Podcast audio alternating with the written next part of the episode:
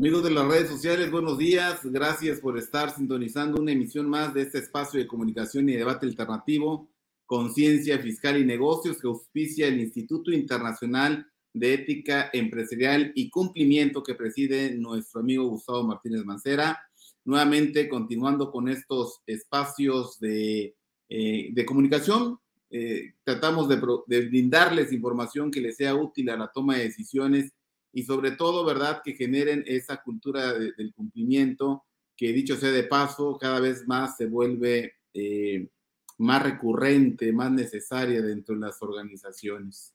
Y justamente en todo este ambiente de cumplimiento tenemos eh, una gran consigna todos en México eh, y también en el ámbito internacional, pero sobre todo las últimas leyes eh, y las últimas eh, normatividad mexicana ha eh, fortalecido sus estrategias en relación a lo que es el delito de operaciones con recursos de procedencia ilícita, dígase el delito de lavado de dinero. Habrá que recordar que desde el año 2014 nuestro Código Penal Federal se modificó en última vez para regular de una manera más eficaz este delito, desmembrando en dos fracciones aquellas conductas típicas antijurídicas y culpables que nos marca el propio Código Fiscal, el propio Código Penal Federal, y, sobre todo con dos elementos que particularmente llaman muchísimo la atención a la luz de los empresarios, que es la adquisición y la posesión de recursos que puedan significar eh,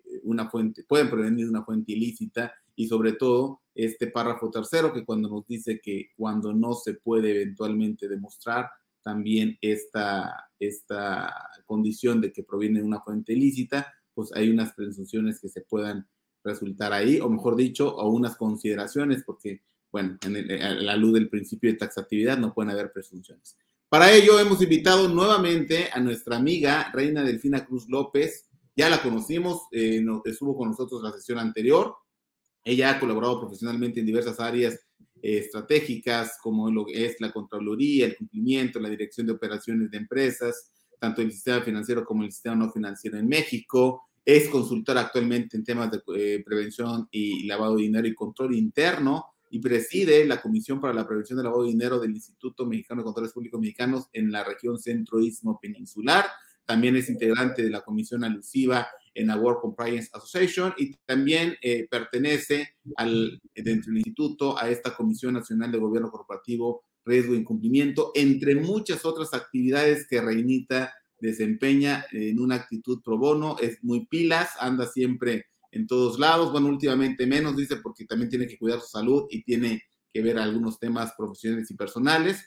Pero bueno, antes de darte la palabra, Reinita, permíteme saludar a todos nuestros patrocinadores, Auditul, Red Global de Conocimientos en Auditoría y Control Interno, The Fraud Explorer, Sepia Vision, tecnología aplicada a los impuestos, y bueno, a todos ustedes que nos están siguiendo de, diferentes espacios, latitudes, y eventualmente también les pedimos que nos dejen sus preguntas, que compartan esta transmisión o simplemente nos hagan sus comentarios. Renita, buenos días. Nuevamente, ¿cómo estás? Muy bien, gracias a Dios, todo muy bien. Buenos días a todos, muchísimas gracias, de verdad me siento muy honrada que, por supuesto, que mi maestro Néstor y, mi líder de, la comisión este, regional de PLD, ¿no? que tuve el gusto de estar integrada bajo su mando, este, me invite y en general, pues todos lo saben, donde me dan una oportunidad de hablar de PLD, siempre voy con mucho gusto. Definitivamente me veo siendo una viejita, quizá de 90 años, si Dios me lo permite, ¿no?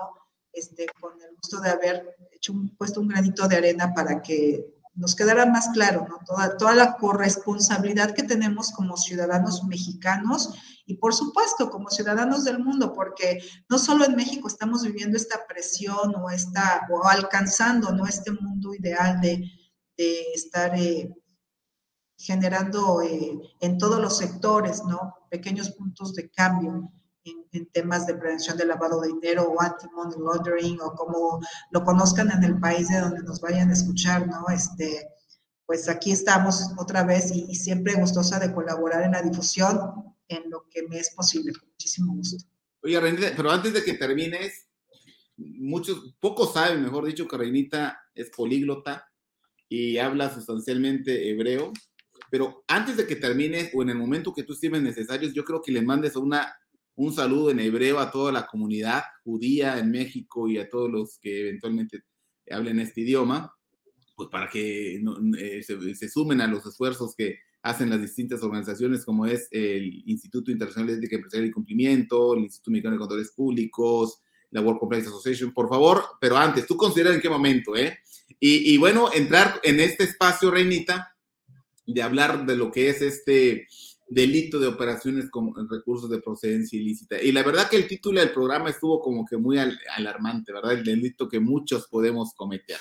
Habría que considerar que, yo dije párrafo tercero hace un momento, es el párrafo segundo, habría que considerar que este delito, evidentemente, en el área de la, del marco de lavado de dinero, de todo lo que es la normatividad, pues tenemos lo que es, evidentemente, la prevención, la identificación y la persecución, Evidentemente estamos hablando de leyes que se van conjugando, articulando para que todo este ambiente nocivo y más aún a la luz de esta de fin de semana tan, tan movido en, el norte del país, norte oeste del país, donde pues ya sabemos de las declaraciones que están en noticias, lo que pasó con el mismo servicio de administración tributaria, señores.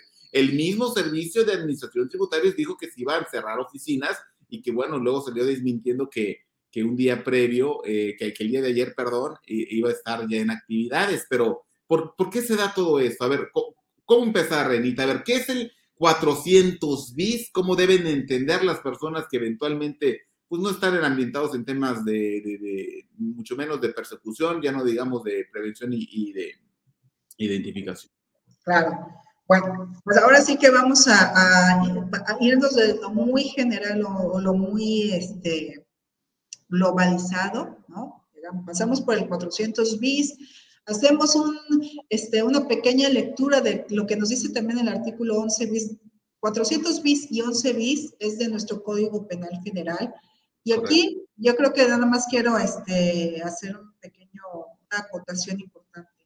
Mi, contribución el día de hoy sobre todo es para todos aquellos ciudadanos en general. Digo, los especialistas han pasado por estos temas muchísimas veces y, seguramente mi, amigo que siempre está ahí este, al pie del cañón en, todos estos, en todas estas colaboraciones, Carlitos, pues, o Paola Medellín, ¿no? U otros abogados, bueno, en tema de persecución y ya los atributos que tendrá que tener el delito para poder ser perseguido, bueno, yo estoy segura que ahí tendremos un programa de más especial específicamente para tratar esos temas.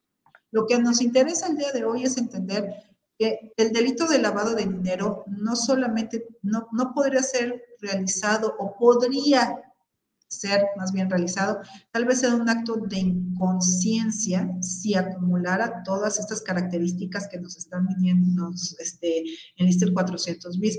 Pero vamos a comenzar, como les decía yo, de lo general, un poquito, ¿no? Para tratar, para traer de nuevo este, este concepto de delito de lavado de dinero que nos proporciona el Grupo de Acción Financiera el Grupo de Acción Financiera es un grupo intergubernamental internacional, este, y aquí me dirijo sobre todo a los que están comenzando en temas de prevención de lavado de dinero y al público en general. Ojalá, ojalá y nos escuchen más empresarios que digan, ay no, yo ni siquiera, yo no tengo nada que ver, soy una persona súper íntegra, pago mis impuestos. Por favor, entendamos que esto esto debería de ser como los impuestos, porque hasta los chavos de secundaria saben que en su vida económica un día van a pagar impuestos, ¿no?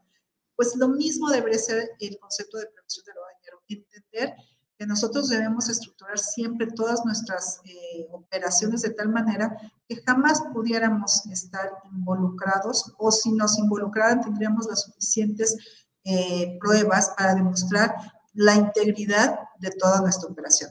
Pero ¿qué nos dice el grupo de acción financiera en su definición, ¿no? la, que, la que normalmente se comparten en todos los cursos de prevención de lavado de dinero, ya sean los que se dan para el sector financiero o no financiero? Nos dice que es el procesamiento de las ganancias derivadas de la actividad criminal para disfrazar su procedencia ilícita, permitiendo a los criminales, ok, y aquí yo creo que esta es una parte muy importante, porque la misma definición internacional nos está hablando que ya son grupos determinados, ¿no? Ya realizan un, un este, valga la redundancia, un delito, un crimen previo al delito de lavado de para gozar de ellas sin arriesgar su fuente. Entonces, entendamos que el delito de lavado de, lavado de dinero es todas esas ganancias que se generaron de un crimen, de un delito previo, el integrarlas a la economía formal, ahí es donde se está actualizando este delito. Y esa es, esa es como que la manera, este, pues ahora sí que más, eh, no quiero decir fácil, pero quizá más simplista de poder transmitir a todos sin que seamos específicamente relacionados a, profesiones este, sociales o, no sé, de investigación o algo así, pero que podamos entenderlos todos como público, ¿no? Como, como empresarios de cualquier tipo de empresa, como personas físicas que están realizando cualquier actividad. Eso es el lavado de dinero, el tratar o el permitir o el, el ayudar, y ese es donde llega el 400 bis, ¿no? que toda esa generación de ganancias producto de un delito se puede integrar a la economía formal, pareciendo que son producto de esta misma operación en economía formal. Eso es bien importante. Y, pues bueno, después de pasar esta, esta definición, como quiero, este, de nuevo, con mucho respeto, pero creo que bastante sencilla, ¿no? Y esa definición es la que se lee alrededor del mundo, porque el Grupo de Acción Financiera pues la tiene en varios idiomas, en su idioma este, original que es el francés, al inglés y en las traducciones, ¿no? Que depende del país. Pero luego, como bien dijo mi estimado contador Néstor, eh, pues al final de cuentas, esta definición, cada país tiene que llevarla a su normativa local. Aquí en México, nosotros encontramos la tipificación del delito de lavado de dinero en el, en el artículo 400 bis del Código Penal Federal.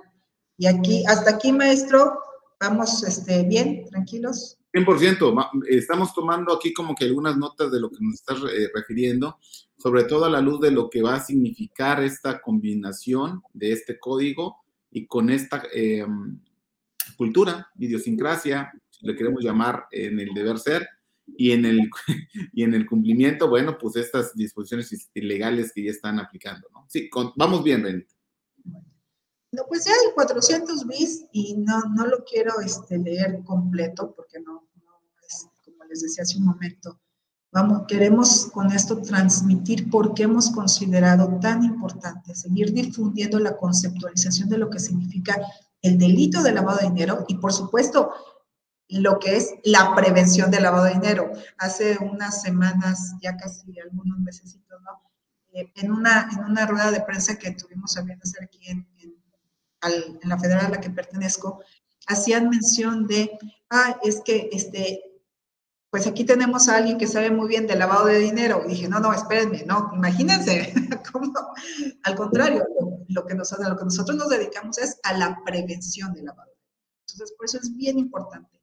Lavado de dinero es el delito, lo encontramos tipificado en el 400 bis del Código Penal Federal, y la prevención del lavado de dinero es todas las medidas y procedimientos que debemos hacer para evitar ser utilizados para que ocurra este delito. Entonces, pero bueno, ¿Sabes qué sería muy propio, Reinita? Para que contextualicemos bien y sobre todo eh, las personas que nos sigan de otro lado, insistimos, dejen sus comentarios, eh, sus preguntas aún más aún y compartan esa transmisión. Valdría la pena, si tú lo ves correcto, pues leerlo brevemente, una sola pasadita, al, menos las fracciones, para que veamos cómo es un cúmulo de posibilidades, acciones que imprudentemente, ojo, imprudentemente, cuando no tenemos estas medidas de diligencia, identificación, y más aún, sobre todo aquellas actividades que ya están, como lo vas a comentar más adelante, consideradas en esta ley federal antilavado, que no es el nombre oficial, es el nombre en el argot de, de los profesionales y del cumplimiento. Más aún esas actividades que están ahí enlistadas, pero no solo esas, hay otras actividades que finalmente, ¿cómo debemos entender el concepto de vulnerable? ¿Qué es una actividad vulnerable? Eh, solo son las que están en la ley, en el ADPORPI, en el, sistema bancario, o hay algunas otras actividades que por su esencia sean vulnerables, este, Reinita? Voy a contestar esta pregunta para no perder el, contexto, pero sí en un momento nos regresamos al 400. La vulnerabilidad, y eso debemos de, de, entenderlo, para contexto de lavado de dinero, del delito de lavado de dinero y de la prevención del lavado de dinero. La vulnerabilidad se encuentra en qué, qué, qué tan alto podría ser el riesgo, la posibilidad de ser utilizados para que se lave dinero. Eso es súper importante. Entonces, no esté queriendo decir, porque hemos escuchado también en algunos otros este, colaboraciones, ¿no? De colegas que, por supuesto, aquí todas las colaboraciones son bienvenidas, pero sí es importante ir afinando cuando compartimos ya al público en general, ser muy puntuales. Eh, hay 16 fracciones en el artículo 17 de la Ley Federal para la prevención e identificación de operaciones con recursos de procedencia ilícita. Perfecto son las que en nuestro país se han encontrado como con mayor vulnerabilidad para ser utilizadas para el lavado de dinero. Y por eso estas, estas operaciones económicas que se encuadran en alguna de estas fracciones deberán, ahí sí, obligatoriamente tener un cumplimiento en materia de prevención del lavado de dinero. Sin embargo, no quiere decir que cualquier otro negocio no podría ser utilizado. Y al final vamos a dar un ejemplo de nuevo de lo que este grupo de acción financiera comparte en algunos documentos donde nos dice, hey, sí tenemos ¿no? a través de nuestra recomendación 22, nosotros como grupo de acción financiera, cinco incisos que relacionan actividades y profesiones no financieras designadas como este, aquellas que deberían de considerarse para, en todos los países para prevención del lavado de dinero, en México se le consideraron y además se agregaron algunas más, por eso tenemos 16 fracciones. Este, sin embargo, también hay otros documentos que dicen, no porque esta actividad, ejemplo, comercio, no está dentro de ese listado, no podría ser utilizada para el delito de lavado de dinero. Entonces, aquí es muy importante, sí vulnerabilidad, sí obligación. La vulnerabilidad la tenemos todos, pero en nuestro país se determina que las, las actividades que se encuadran en las 16 fracciones del artículo 17 de la LFPORPI son las que tienen una, un cumplimiento obligatorio para la prevención del lavado de dinero, porque se determinaron con mayor vulnerabilidad. Y, y, así como lo está diciendo Renita, perdóname, coincide con el comentario en esencia en lo que está diciendo Carlos Pérez, que nos dice, es importante, un saludo amigo, nos estás escuchando atento y allá estás haciendo nuestro sinodal de aquel lado es importante que se mencione que la prevención del lavado de dinero es para todas las empresas, aunque no sean de esas actividades vulnerables enlistadas. De una u otra manera fue lo que nos dijiste, Renita, pero que sí deben considerar los delitos relacionados a la responsabilidad. Ese es el tema, responsabilidad penal de la persona jurídica, ya no digamos de las personas, de los individuos, las personas naturales, cuando eventualmente están en, en estos medios, porque es evidente que cuando leemos esta, este artículo 400 bis, naturalmente entendemos que hay, que puede ser una persona, que son las personas físicas las que, fíjate, ¿cómo empieza? Siquiera, ¿cómo empieza este artículo? La persona que adquiera, pregunta, porque luego viene diciendo, adquiera recursos, derechos o bienes de cualquier naturaleza cuando tenga conocimiento que proceden o representan el producto de una actividad ilícita. Y aquí evidentemente nos vamos a romper las vestiduras, no somos penalistas, los penalistas que nos escuchen van a tener sus aportaciones, eh, los invitamos a que nos dejen sus aportaciones, pero cuando una actividad, cuando un producto, cuando un recurso, un bien viene de una actividad ilícita, evidentemente lo convierte en un, en un bien robado, en un bien este, obtenido de una manera delictiva en, en un momento dado, es susceptible del comercio ese bien. Entonces, ¿cómo puedes adquirir un bien que ya no sería susceptible del comercio. Pero bueno, son muchas conductas. Esto lo pongo nada más ahí como dejar entredicho, eh, o, bien, más bien, comprender el alcance de este 420 que muy bien lo citas. Dice, adquiera, enajene, digo, estamos hablando de lo mismo en función de adquirir, adquirir administre, custodia, y aquí viene un tema donde ya se rompe el paradigma, posea. Y aquí no dice con qué, con qué medios, ¿no? Posea, cambie, convierte, deposite, retire, de, reciba, por cualquier motivo, invierto, traspase, transporte, transfiera dentro del territorio nacional, de esta hacia afuera, bueno, o la inversa, recursos, derechos o bienes de cualquier naturaleza, cuando tenga conocimiento de que proceden o representan el producto de una actividad ilícita. Y la verdad que evidentemente en el tema del conocimiento es donde muchos podemos decir, ah, bueno, mientras yo no conozca, mientras yo no me involucre en una operación, yo sé que pues, a mí me están pagando, yo estoy rentando mi casa Yo no sé qué hace el señor, a mí me renta en la casa, él no me interesa, con que me pague ya estoy del otro lado, me paga con transferencia bancaria, peor aún, me llega a pagar en efectivo y nos ubicamos bajo los umbrales que ya tú nos vas a comentar. Y entonces, al final del día, vamos a pasar o vamos a encontrarnos en una situación donde esta cultura o este ambiente de relajación social pues va a llegar a escenarios como los que está pasando en, eh, el norte del país, donde evidentemente, pues eh, a la luz de las declaraciones de los propios, de los propios eh, funcionarios públicos, los gobernantes, y, también de las consecuencias de, que están realizando en las instituciones y empresas, pues la verdad que es cuando nos damos cuenta que, que este propósito, no sé si es momento ya de hablar, Reinita, del propósito que persigue la ley federal PEORPI, en ese artículo 2, y que habla de la economía nacional y el sistema financiero, porque justamente lo que estamos viviendo en estas áreas del, norte del país. No, sé si lo ves correcto o quieres abandonar una, algo más. Digo, aquí eh, muchas gracias a Carlos. La verdad siempre es un gusto saber que mi amigo nos está aquí está escuchando. Sobra decir que este hombre respira y nos, nos lanza ahí cualquier comentario este, inteligente. Entonces, gracias, amigo. Eh, Retomando nada más para terminar lo que usted decía acerca del 400 bis y con eso podemos cerrar ya el tema de 400 bis porque realmente este, ahí sí yo creo que solo, solo ese artículo ameritaría toda una sesión. No, como usted bien dice, está acompañado de dos fracciones, nos, nos, eh, nos describe, nos enlista ¿no? las conductas antijurídicas y eso es bien importante y aquí siempre lo voy a agradecer de mis, de mis colegas, de mis compañeros, no colegas, este, abogados y penalistas, porque nos van, nos van acompañando, nos van ayudando, ¿no? Al final lo que pudiéramos encontrar, si esto fuera una clase de español, diríamos verbos, pero no es una clase de español, estamos hablando de una ley. Entonces hay que traer su nombre correcto, ¿no? Si estamos en este contexto. son las conductas antijurídicas.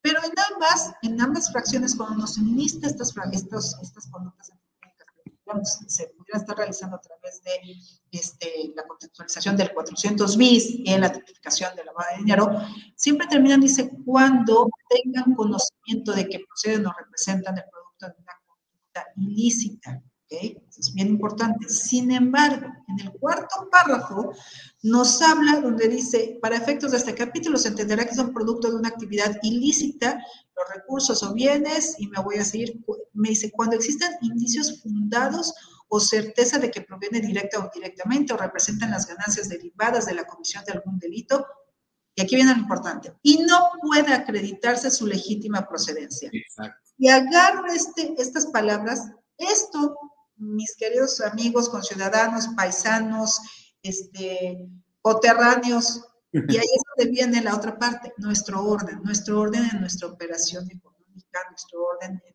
que llevamos a cabo el día a día, ¿no? ¿Por qué? Porque pues nosotros, la mayoría, somos gente de bien, nada más que a veces se nos pasa el registro correcto de nuestras operaciones. Y, ese es el punto donde creo que unimos lo que nos acababa de mencionar Carlos, ¿no? Aparte de, de aquellos que están este, por norma obligatoria eh, en el cumplimiento de prevención del lavado de dinero, ya sea del sector financiero o no financiero, a través de la LFP y disposiciones de carácter general, ¿no? pues eh, ¿dónde estamos todos los demás? ¿Dónde estamos todos los demás? Nosotros sabemos que tenemos unas ganancias, son lícitas y debemos ser ordenados en el registro de nuestros ingresos. Pero ahora sí, me regreso a lo que usted me decía, contador. Ya, ya pasamos por este, esta definición general que nos proporciona Gafi, ya bajamos a la normativa este, mexicana donde en nuestra ley encontramos a través del Código Penal Federal 400 la tipificación del delito de lavado de dinero. Y como bien decía Carlos, Dice, oye, pero nada más no se les olvide, no, no todo es actividades vulnerables o sector financiero, ¿no? O sea, actividades vulnerables, perdón, sector financiero, no financiero. Recordemos que también tenemos el artículo 11 bis del Código Penal de la Federal, este, penal, penal Federal, perdón. Una, una disculpa, aquí está. Pero en este, en este código este, nos menciona en la fracción 14 Y les voy a decir por qué es bien importante este artículo. Porque en este artículo nos dice, dice, para los efectos del título este, 10, capítulo 2, Código este, Nacional de Procedimientos Penales, a las personas jurídicas podrán imponérseles algunas o varias de las consecuencias jurídicas cuando haya intervenido en la comisión de los siguientes delitos. Y nos hacen dos apartados, unos que se refieren al mismo código y otros que delitos que se encuentran en otras normativas, pero en, el apartado, en la fracción 14 del apartado A, encontramos el delito de operaciones con recursos de procedencia ilícita previsto en el 400 bis. Entonces, si no nos quedó claro el 400 bis, por favor les pido, también lean el 14 bis, digo, para los, los que están relacionados o los que quieran involucrarse más, y para el público en general, no solo es la LFPORPI, porque siempre consideramos que la LFPORPI o la ley antilavado, como coloquialmente la estamos este, reconociendo o identificando, sería esa ley la que nos está hablando realmente de lavado de dinero. No. Tenemos la tipificación del delito y además tenemos otra, otro artículo donde nos está diciendo, tengan cuidado, porque aquí hay una responsabilidad cuando se cometen estos este, delitos. entre ellos también vamos a encontrar este, terrorismo, financiamiento, eh, terrorismo, perdón, y como les acaba de decir en la fracción 14, estamos hablando de este delito de lavado de dinero, pues el delito de operaciones con recursos de procedencia ilícita. Pero ahora sí, cuando nos vamos, cuando ya hablamos de esta generalidad, cuando ya nos vamos al sector no financiero, ahí sí nos apegamos a la LFPORPI, sabemos que el, el sector financiero y sector no financiero eh, tienen actividades vulnerables, ambos sectores. Actividades vulnerables, y eso también es bien importante, las realizan sector financiero y sector no financiero en las enlistadas en el artículo 17. ¿Y por qué es bien importante? Porque coloquialmente también nos acostumbramos a decir, es que pelea de actividades vulnerables. Pues pelea de actividades vulnerables estaríamos hablando del sector financiero y no financiero. Lo correcto es, si vamos a hablar de actividades vulnerables, definamos las del sector financiero o las del sector no financiero enlistadas en el artículo 17 de la LFPORPI. Entonces, sí, ahí nos vamos al sector no financiero y como usted dice, contador, en la ley, pues, su objetivo, este, eh, hay algo muy importante que tendríamos que leerlo. Hay un documento en GAFI que también menciona estos objetivos, es eh, salvaguardar el sistema financiero y la economía nacional. Por supuesto, en Gafi no menciona la economía nacional específica de México, ¿no? se refiere a la economía de cada país, pero a eso se refiere esta ley, esta normativa nacional. Esos son los objetivos. Cuando nosotros estamos en cumplimiento de la prevención del lavado de dinero, pues ese es el objetivo. Que nos dejan tarea, que es bastante extenso, que hay mucha gente que dice, Brenda, ¿y cómo le voy a pedir tantos datos al cliente? Digo, esas son las preocupaciones ya que vivimos, ¿no? En la práctica Creo que si nosotros como eh, asesores nos, nos, remitimos al objetivo de lo que estamos haciendo, se nos va a facilitar mucho poder transmitir también eso con el empresario, ya sea persona moral o persona física, ¿no? Y con su grupo, con el que está involucrado en este tema de prevención del lavado de dinero en su ente económico. ¿Por qué? Porque estoy segura que todos queremos lo mismo. Nada más que a veces, este, pues bueno, la carga administrativa no, podemos negarla, existe y es, bastante. Pero no sé, voy a leer aquí algo que nos pone Gus Martínez. Buenos, buenas tardes, buenos días. Dice, ¿cuál es la medida más importante para prevenir el lavado de dinero en las pymes? Bueno, si, si estamos hablando de una pyme que realiza una actividad económica de las enlistadas en el artículo 17, pues ya de la LFP, la misma ley ya te va a decir la metodología. Ahora sí que lo que, lo que nos dice el, el artículo 37 de las reglas de carácter general, ¿no? Las medidas y procedimientos mínimos para este, pues, toda la prevención del lavado de dinero. Identificar a tu cliente, eh, hacer ese conocimiento de que con quien estás haciendo la transacción realmente pues está, es, una transacción eh, real para empezar. Hay temas que vamos a dar ahorita o, ejemplos que vamos a dar en este último tema cuando hablemos de, lavado de dinero, los, los indicadores de riesgo de lavado de dinero en el comercio que no quiero hacer demasiada ensalada, pero ahí nos, nos hablan de lo mismo. Conozcan al cliente, conozcan con quién están haciendo la operación.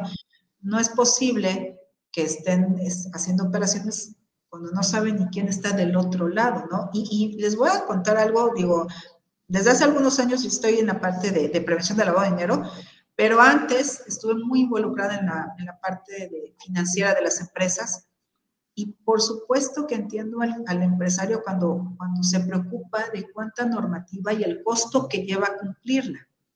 Pero cuando estamos hablando en el del Departamento de Crédito y Cobranza de una empresa, créanme que le pedimos al cliente todo, porque tenemos miedo que se nos vaya sin pagar, ¿no? Y cuando más cuando le estamos extendiendo una línea de crédito o cuando se hacen ya los procedimientos de cartas de crédito, en fin. Entonces, ahí, pero ahí sí nos preocupa mucho porque sabemos directamente que si un cliente no nos paga, ¿dónde lo encontramos? ¿Cómo le vamos a cobrar? Bueno, estamos defendiendo la, la ahora sí que la, la vida de nuestro negocio. Cuando hablamos de PLD, créanme que quien ha estado en áreas de crédito y cobranza, en áreas de línea de crédito, cuando ven y eh, revisan la información que se usa para un expediente de prevención de lavado de dinero, encontrarán que no estamos pidiendo cosas extraordinarias, cosas que realmente en una empresa serían parte de, una, de un conocimiento de su cliente. Pero el tema de PLD llega como una carga ¿no? este, extraordinaria y pues ni siquiera a veces encontramos el, la viabilidad o lo que deberíamos realmente ya de estar haciendo o lo que a lo mejor ya hacemos en otras áreas de la empresa, pero le cargamos esta, esta X de PLD, ¿no? Y, que solamente lo vemos como una carga administrativa o como algo que quiere el gobierno saber de nosotros, cuando realmente mucha de esa información pues ya le deberíamos estar recopilando. Entonces, eso te lo diría para las pymes que están enlistadas en el 17. Para las que no están enlistadas en el 17, yo creo que podríamos adoptar de ver, lo mínimo es la identificación del cliente, que realmente conozcas con quién estás haciendo la transacción. Exacto. Ahora, nuevamente nuestro amigo Gustavo Martínez nos, nos pregunta, ¿cómo funciona la prevención del lavado de dinero con compliance, sumándole a este, a este tecnicismo, anglicismo? Este, muy debatido últimamente, pero bueno, ¿cómo funciona la prevención del lavado de dinero con compliance? lo voy a decir en español para que luego no me regañen. Este, compliance o cumplimiento, yo creo que la, la prevención del lavado de dinero queda comprendido ¿no? dentro del concepto de cumplimiento, porque no solamente vamos a tener esta, esta filosofía de compliance o cumplimiento en relación a la prevención del lavado de dinero, sino la tenemos en distintas áreas. Creo que somos parte de la filosofía de una, este, de una empresa cuando ya quiere alinear todas sus áreas y cuestiones de cumplimiento. Y tenemos, digo, los cumplimientos en temas eh, fiscales, en temas laborales, en temas legales, en temas de del lavado de dinero. Y ahí, pues, yo creo que, que nos alineamos, nosotros ya, de, y digo nosotros, no todos los que estamos involucrados en el tema de prevención del lavado de dinero, tenemos ya esta obligación ¿no? de tener nuestro manual de cumplimiento. Entonces, recordemos que en temas de cumplimiento siempre tenemos estos procedimientos, los manuales, formatos. Bueno, pues aquí en PLD ya, ya venimos estructurados de esa manera. Yo sé que muchos dirán, oye, pero es que luego la ley no se entiende, no está, la fracción 5 es una revoltura. Sí. No, no estoy hablando de una ni de un cumplimiento este, ideal, ni de una ley perfecta Simplemente estoy queriendo decir que ya en, la metodología que tiene prevención del lavado de dinero ya tiene per se este proceso de generar un enfoque basado en riesgo, ¿no? que para el sector financiero es obligatorio, para el no financiero no lo hemos entendido como obligatorio, pero se debería de ser. Tenemos la generación del manual y a partir del manual tenemos la generación de este procedimiento de cumplimiento hasta llegar al envío de avisos que muy erróneamente se ha comprendido que primero eh, pareciera que esta, esta parte de cómo funciona la prevención del lavado de dinero con pareciera que nada más es mandar los, dichosos Exceles, que yo creo que aquí el, tema este, fue el, creer que el Excel es el... Como es un Excel, y sé leer, y español, lo lleno y lo mando. No importa todo lo demás, no importa mi evaluación de riesgo, no importa mi manual, no importa si hice el análisis de los, este, o si se generaron los expedientes de identificación, no importa si llevo un proceso de acumulación, en fin, no importa, no importa, pero el aviso ya lo mandé. Entonces, eso, es, eso yo creo que este, cuando ya estamos en una filosofía de cumplimiento, donde PLD es parte de esa filosofía de, la empresa, pues eh, pasaría totalmente al revés. No llegamos a los avisos sin antes haber generado ¿no? todos los pasos que debería tener el procedimiento o la metodología de prevención del lavado de dinero. Fíjate, Renita, y es que así como lo estábamos planteando, por estas necesidades, por estos bienes jurídicos tutelados en la prevención e identificación que es la economía nacional y el sistema financiero, que sumados a este delito, como se habla de ocultamiento en el 400 bis del Código Penal Federal, a este delito y la adecuada impartición de justicia, Evidentemente, eh, el rango de las consecuencias se agravan.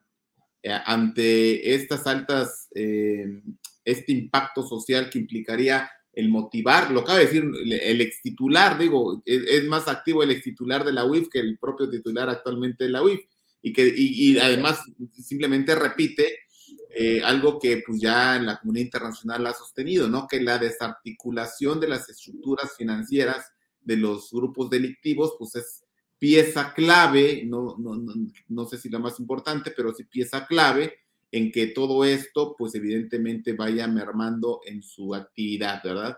Y, en materia de sanciones, por todo este ambiente que tú has marcado del deber ser, del cuidar la economía nacional, pues los avisos que tan solo vemos en los la identificación, los avisos, los expedientes, este, la carta del beneficiario controlador, Evidentemente, este, este programa, este manual, que como le he llamado de prevención del lavado de dinero, o este compendio de políticas en relación a, lo mismo, pues son tan solo algunos de los, de los, eh, de las múltiples, además del aviso de 24 horas, que eventualmente es algo que rompe el paradigma de los avisos, como lo platicamos la sesión anterior. ¿Qué tiene que ver las sanciones con todo esto? ¿Por qué las sanciones son tan cuantiosas? Hay que decirlo. Pueden llegar a representar el cierre de una empresa MIPYME, de acuerdo con el, cúmulo eh, de, de, sanciones y por supuesto los montos que representan ante un incumplimiento, ojo, aunque sea involuntario, por supuesto, aunque no tengamos la intención de infringir, pero ¿cómo está el tema de sanciones, Renita? Para que nos quede claro de que lo mejor es, lo más barato en estas cuestiones es pues adecuarte a la ley y eh, con eso pues evidentemente eh, mitigar el riesgo por incumplimiento. Claro. Bueno, habiendo pasado todo ese proceso, ¿no? Este, que yo sé que muchos nos dirán, sí, pero aquí en México casi no pasa, pero bueno, si pasara. El 400 bis, vamos a hablar primero del delito de lavado de dinero, en el 400 bis eh, se menciona de 5 a 15 años de prisión y de 1000 a 5000 días multa. Esto específicamente ya hablando del delito de lavado de dinero. Y aquí hay que hacer una diferenciación bien importante. Estamos hablando del delito ya, ya este, correctamente eh, juzgado del delito de lavado de dinero. Y cuando nosotros estamos hablando de la prevención del lavado de dinero, que ahí es donde hablamos de las obligaciones que se listan en el artículo 18 de la LFPORP, ¿no? Y otros más que vienen en, pues ahora sí que a través de los artículos, reglamentos, reglas de carácter general, estos cumplimientos, bueno, pues ahí sí tenemos las sanciones económicas de 200 a 2.000 UMAS o de 10.000 a 65.000 UMAS, tomando en cuenta, aquí vamos a hacer un cálculo rapidísimo, de hoy estamos a 96.22, es el valor de la UMA que empezó primero de febrero y termina el 31 de enero del 2023. Si ponemos 200 UMAS, pues me dirán, ¿qué tanto es tantito? Son 19.244 pesos. Pero si ponemos 65.000 UMAS por 96.22, son 6.254.300 pesos. En ese rango de importes que acabamos de platicar, se encuentran las multas de no, por supuesto, no presentar los avisos y por eso a veces me queda claro, ¿no? ¿Por qué nos preocupamos tanto por los avisos y no nos vamos a la base de información de los avisos? Solo que se nos olvida que también hay multas cuando se manda información incorrecta en el aviso o cuando en el aviso se envía información que si se comparara con la información, la documentación que es parte del expediente, no concuerda. Entonces, parecería que hubo un dolo en el envío de la información. Y ahí no solamente hay este, multas eh, económicas, sino también tenemos multas de, prisión, ¿no? tenemos días este, de prisión. Entonces, yo creo que esa es, esa es la parte muy importante de diferenciar no somos lavadores, ¿ok? Nosotros en el 400 bis, pues nuestro interés no es, me refiero aquí a todos los empresarios, personas físicas o morales, nosotros en nuestro cumplimiento lo que somos son sujetos obligados del cumplimiento de la LFP y por eso tenemos estas, este tipo de sanciones tan altas porque lamentablemente, hay quien dice, no, pues parece que la gente de bien está más castigada que, que los otros, pero lo que está sucediendo o, lo que, o la filosofía a nivel mundial o la tendencia o, lo que, o la directriz es que deberíamos entre todos formar esa red que permita cada vez menos, ¿no? estos pocos, que son muy pocos, pero ganan mucho con estas operaciones, pudieran integrarse al sistema financiero. Por eso a nosotros nos, nos cae tanta esta, nos, cae con tanta fuerza ¿no? esta regulación, porque si hablamos de 200 a 65 mil UMAS y les estoy hablando que podría ser una combinación de infracciones entre no tener el expediente de identificación, no tener la constancia de beneficiario controlador, no tener este, el aviso ¿no? Con, enviado en tiempo y forma o enviado este, con los datos correctos. Entonces, y además, si ustedes me dicen, oye, Reina, eso es por, por, este, por todos, por uno, bueno, todas las infracciones por cada una de las operaciones que se pudieran realizar. Entonces, a lo mejor si yo realizo 10 operaciones, 10 o 100 operaciones, 1000, 100 mil, ahí es donde viene toda esta carga administrativa que reconocemos, pero en multas, pues puede ser exponencial. Entonces, por eso, por eso siempre hemos considerado y aconsejado y por eso trabajamos en esta difusión, porque recordemos, nosotros no somos, no, somos los lavadores, somos los no lavadores que tenemos un cumplimiento obligado a través de la ley y su normativa. Oye, Renita, y, fíjate que se nos fue volando el programa. Ya 45 minutos básicamente se, hemos agotado. Sin embargo, hay una pregunta, hay, hay, un tema que no sé si brevemente nos harías favor de, de, comentarlo, porque sí es muy importante. E, ¿Existe o has visto algún caso, un ejemplo donde incluso actividades no enlistadas en este artículo 17 de la Ley Federal de ni las bancarias mucho menos, han sido monitoreadas con indicadores de riesgo? como el comercio, por ejemplo? ¿Existe, en tu experiencia has visto eso? Bueno, en México como tal, nada más tuvimos la oportunidad de colaborar hace tiempo con una empresa que se dedicaba a la importación y exportación, ¿no? Y ahí hubo una, una situación eh, interesante porque cuando nosotros estábamos, bueno, cuando acompañamos a esta empresa, y eso fue un caso real, de verdad, pero cuando lean el documento de Gafi dirán, entonces sí pasa, sí, sí pasa.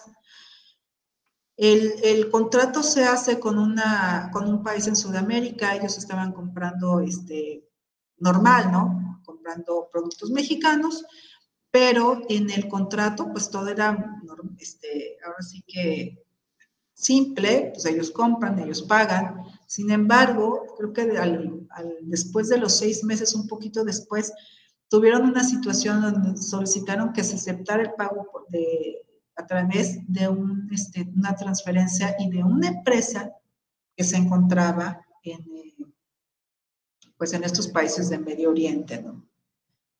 El, este país, digo, no, y no quiero decir su nombre, este, y no es Israel, porque luego me, me, me relaciono mucho, pero no, no fue Israel. Este país en ese momento se encontraba en la lista gris. Entonces, fue, complicado, al final de cuentas no, no aceptó la empresa, la verdad sí hubo un poquito de tensión porque pues imagínense, la empresa que quería que le pagara, ¿ustedes creen que cuando ya se está en la operación, en, la operación real, la rutina de todos los días donde hay que pagar nómina, impuestos, seguridad social, la renta, todo, eh, todo, todo este proceso que, tratamos nosotros de, de implementar en cuestión de prevención de lavado de dinero, en ese momento, realmente lo que la empresa quiere es cobrar. Y entonces, pues llega esta disyuntiva, oye, pero ¿y por qué? ¿Por qué desde allá? Pero cuando les comentamos que además ese país estaba en la lista gris, pues ya ahí sí va a ser una, una, situación un poquito más sensible y se logró que al final, al final el mismo este, cliente desde su cuenta normal terminara su pago y todo, pero, pero sí fue, fue de esos casos donde dicen, es que sí pasa, sí podría pasar y a lo mejor no tenía nada de extraordinario, Y no estoy diciendo que no se pudiera dar, ¿ok? Solo que esta era una empresa chiquita. A lo mejor creo que le, cayó mejor la prevención y no el, el, hacer un expediente robusto, porque también se puede aceptar y se puede actualizar ese contrato y se puede agregar, una adenda. Y aquí seguramente los abogados que se dedican a, este, comercio internacional, ¿no? Pues ya se, se, hace todo ese producto, todo ese soporte para, para dar, para dar eh, una, una, sana documentación al por qué este, este cliente tuvo que pagar a través, ¿no? O le ordenó a otra empresa pagar en su nombre, y esa empresa estaba en otro país y bla, bla, bla. Al final de cuentas, la operación fue real, ¿eh? O sea, de verdad se venden productos, el producto se tiene toda la, la toda la cadena de soporte, el, la generación del producto, la logística dentro del producto, el embarque del producto, la recepción del producto, en fin, todo. No era una operación ahí de esas inventadas, pero, pero el hecho de aceptar que ese pago venga de, otro, de otra cuenta, de otra empresa, por orden de tu cliente con el que hiciste tu operación, eso fue lo que hizo un clic. Eh, como les digo, esta empresa no, era, no es una multinacional, no, de una empresa mexicana ahora sí que este, yo creo que así como estamos en estos momentos, ni siquiera era gran contribuyente. Entonces, digo, para los que más o menos están relacionados en los montos, entonces le iba a ser, yo creo que le fue, le fue más este sentimiento de prevención, ¿no? De, decir, ay, pues armemos todo y, y el dinero.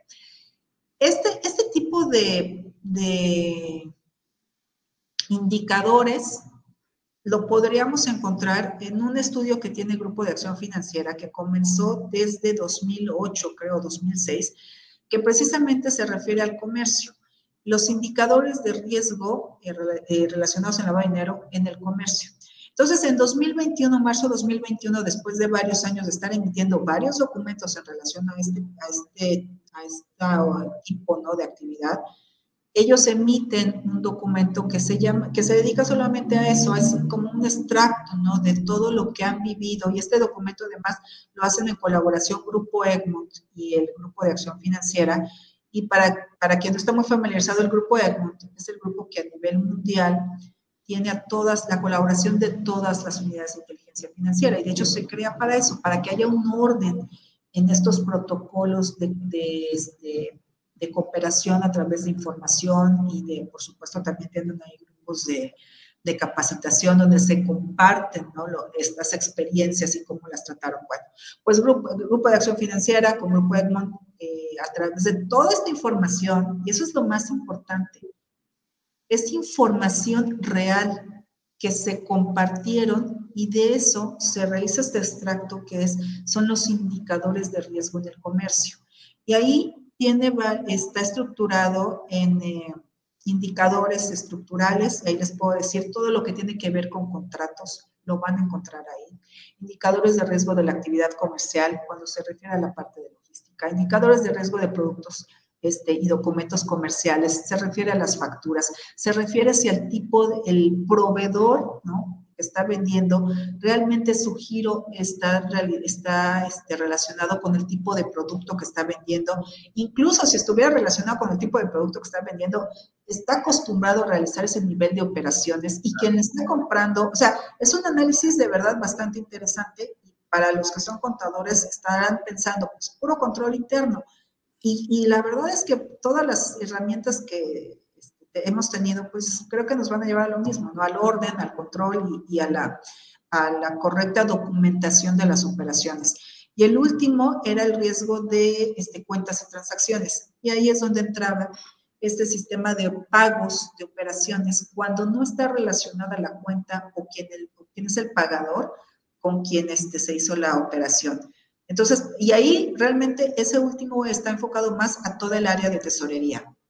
Entonces, estos indicadores, está toda, ya creo que ya salió su versión en español, este, no estoy segura, pero eh, de marzo, cuando se, se emitieron marzo 2021, estuvieron en inglés. Ahí, este, hemos hecho publicaciones resúmenes, porque no puedo publicar una, una, traducción formal, no tengo la autorización de Gafi, pero sí, se, sí hicimos un, un, artículo para la World Compliance donde hacemos un resumen de, de una, unos comentarios acerca de estos indicadores. La verdad, quienes puedan, este, no son el comercio no es una actividad vulnerable este, de las enlistadas en el artículo 17 de la LFPORPI. Sin embargo, Grupo de Acción Financiera, en colaboración con Grupo Egmont, han, han llevado todo este resumen de casos, ¿no? de casos de lavado de dinero y todas esas características que encontraron a este documento que llamaron indicadores de riesgo de lavado de dinero en el sector comercio.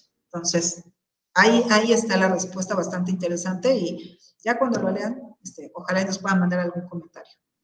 Renita, la verdad que eh, mucho de qué hablar. Eh, digo, son, es una, son charlas informativas. Hay que saber eh, y comprender estos modelos de cumplimiento, porque finalmente, pues, las sanciones son elevadas y como tú lo has marcado, con el ánimo de continuar nuestra actividad económica, podemos nosotros vender y con el ánimo de vender, pues venderle a empresas transnacionales y en una de esas estamos inmersos en esta operación que nos va a complicar la existencia y la verdad que si no tenemos los controles, pues, va asociada con la pregunta de, de Gustavo, de pues, el compliance, si no tenemos un marco de compliance lo suficientemente estructurado para mitigar estos riesgos, pues la verdad que sí se van a complicar las cosas. Reinita, hemos llegado al final de esta transmisión, la verdad que nos quedamos con muchos, muchas reflexiones alrededor de lo, de lo que nos has comentado, el tema de esto de la balanza de pagos o el sistema de pagos, hay que decir que es una de las mayores sanciones que el GAFI le puede, eh, puede representar el incumplimiento de las recomendaciones, lo pongo como tema de soft law, este, las recomendaciones, porque en realidad, pues una recomendación o una mala opinión del GAFI sobre un país puede, puede significar su veto, su restricción temporal del sistema internacional de pagos o su salida. Entonces, pues, este, sí, sí hay consecuencias. Reinita, permítenos, por favor, leernos este merecido reconocimiento, no sin antes a ustedes decirles que también comparten esta información, agradecerles a nuestros patrocinadores de Flor Explorer, Auditul y CP Vision. Y bueno, Reinita, a nombre del Instituto Internacional de Ética Empresarial y Cumplimiento, un mundo de innovación con integridad, te otorgamos este significativo reconocimiento por tu participación como ponente en la iniciativa internacional Días de Inspiración en el programa Conciencia Fiscal y Negocios, celebrado el día de hoy, 16 de agosto de 2022, con el tema Lavado de dinero, el delito que muchos podemos cometer firmado por nuestro presidente, el contador público certificado, Gustavo Martínez Mancera, presidente del Consejo Directivo del Instituto Internacional de Ética Empresarial y Cumplimiento, y tu servidor, titular de este espacio informativo, para que pues lo, conserves eh, en los espacios que tú estimes conveniente, con mucho cariño de nuestra parte. E invitarlos a la próxima sesión que la vamos a llevar a cabo el día 30 de agosto, martes, va a estar nuestro vicepresidente, general del Instituto Mexicano de Contadores Públicos, del contador público certificado y abogado, doctor, bueno, en fin, Héctor Amaya Estrella, con el tema, fíjense, recomendaciones prácticas para invertir en México, que vamos a llevar a cabo el próximo martes 30 de agosto. Y ustedes, señores, compartan esa transmisión. Es para ustedes la, la realidad que esos esfuerzos, las personas que nos visitan, pues tienen amplia trayectoria, conocimiento, experiencia y sobre todo generosidad en el compartir conocimiento, porque el conocimiento es para compartir no para competir. Muchas gracias, que tengan una excelente tarde y los esperamos en la novena emisión. Esta fue la octava emisión de Conciencia Fiscal y Negocios. Pues que sigan muchas más. Muchas gracias de verdad. Gracias, Renita.